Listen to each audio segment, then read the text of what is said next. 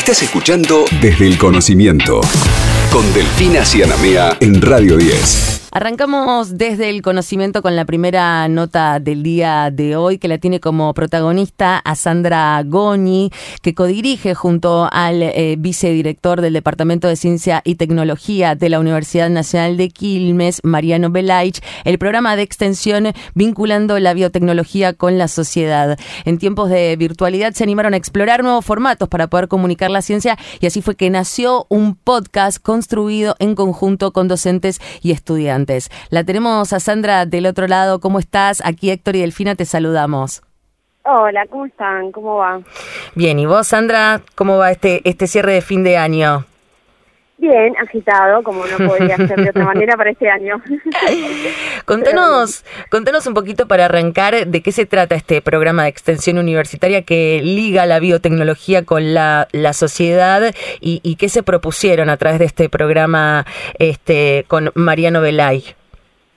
Eh, bueno, este programa lo, lo habíamos presentado durante el 2019 en una convocatoria de extensión en la universidad y un poco la idea fue como nuclear distintas iniciativas, ¿no? Que de alguna manera verían funcionando, pero no tan coordinadamente bajo ese paraguas de programa. Entonces, bueno, le dimos como ese formato de programa y eh, dentro del mismo hay tres proyectos funcionando. Uno se llama Ciencia en Desconstrucción y justamente eh, arma como estrategias para estimular vocaciones científico-tecnológicas en niñas, niñas y adolescentes en esta región. Eh, después tenemos Habitar con Salud, que se lo dirijo yo y un poco nuclea, digamos, hace articular a la materia que dicto, que es salud pública de ambiente y legislación ambiental también, con eh, temas del laboratorio, dirijo el laboratorio de virus emergentes, de virus emergentes, acá en la universidad, y el otro proyecto que termina de cerrar un poco todo es Compostando y Cultivando Conciencia, donde eh, las compañeras que lo dirigen eh, están más atrás de las cuestiones del compostaje comunitario y la recuperación de paisajes nativos. y, muy en relación ¿no? con nuestro, nuestro sitio rioplatense y demás.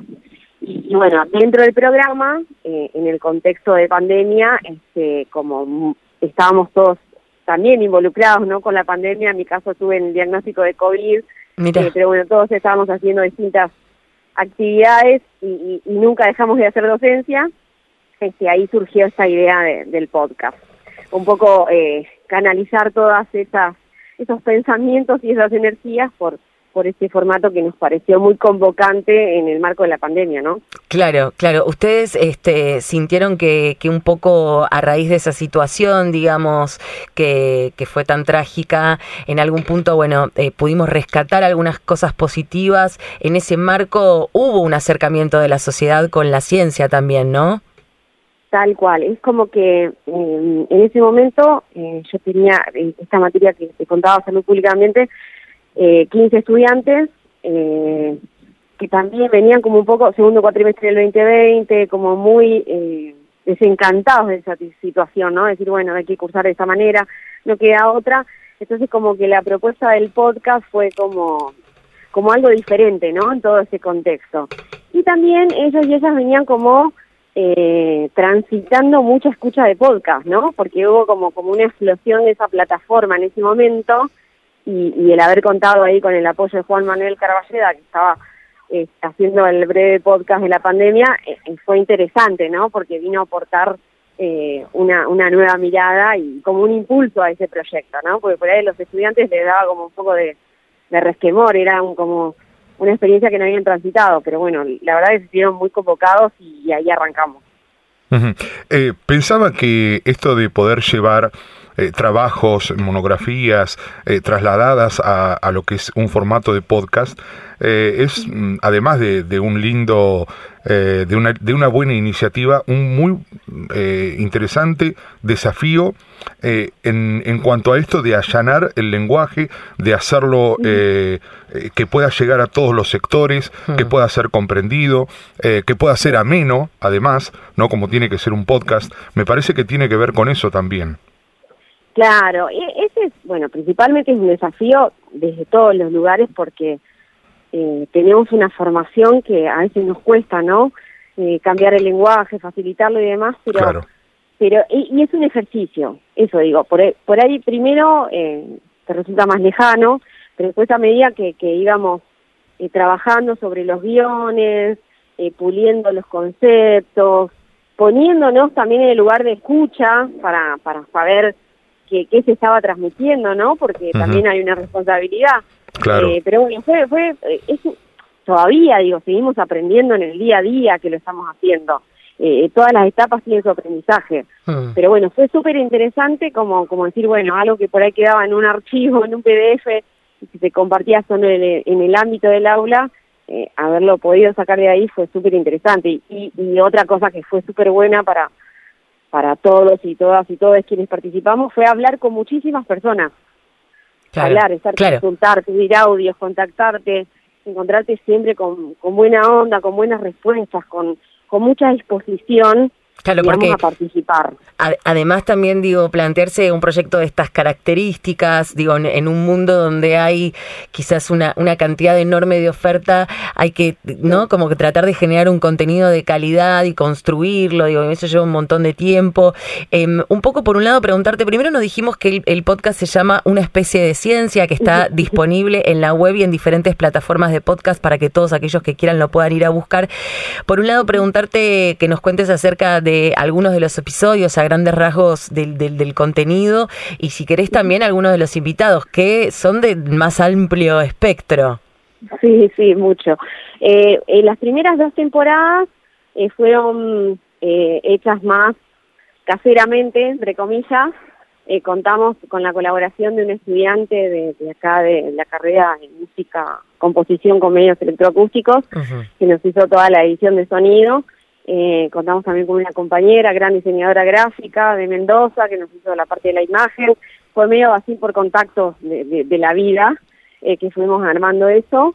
Y esta tercera temporada, eh, ya la- al contar con, con la radio en nuestra universidad, ya digamos todo empezó a tomar un formato más comunicacional, digamos, eh, eh, con todo ese aprendizaje, ¿no? Decir, bueno, esto va así, esto se hace así, porque porque suena mejor, porque queda mejor. Eso fue, la verdad que la construcción de esta tercera temporada fue muy rica en ese sentido, ¿no? El poder estar eh, todo el tiempo compartiendo y aprendiendo con, con todo el equipo de la radio es espectacular. Eh, Tenemos de esta última parte, ya como en la semana que viene, eh, sacamos el último programa, que es el 17, y, y pasamos por, por de todo, muchos investigadores, investigadoras de la casa, eh, personas, gente que tiene perfiles en Instagram que hablan de distintas cosas, por ejemplo, un capítulo que se me viene eh, ahora a la cabeza es uno que hicimos de moda rápida,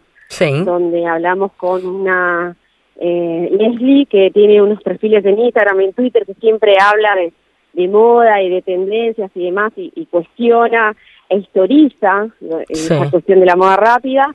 Y también convocamos a una profesora de la casa que trabaja en género y en economía, que nos, nos proporcionó esa mirada de todo el trabajo que hay este, no remunerado, no reconocido en toda la industria de la moda, o sea, como que lo, lo vamos abordando de distintos lados, ¿no? Te, te tengo un puntito, Un poco creando ese ecosistema, sí. de- porque no sé a qué te referís con lo de la moda rápida. Estoy, estoy Moda afuera rápida, del concepto. el concepto este que se creó ya hace unos varios años, donde hay colecciones que, eh, que se lanzan y eh, que duran poco tiempo, ¿no? Todo el tiempo Ajá. se están lanzando colecciones de ropa, Sí. pero que se usan durante poco tiempo y se reemplaza por una nueva colección.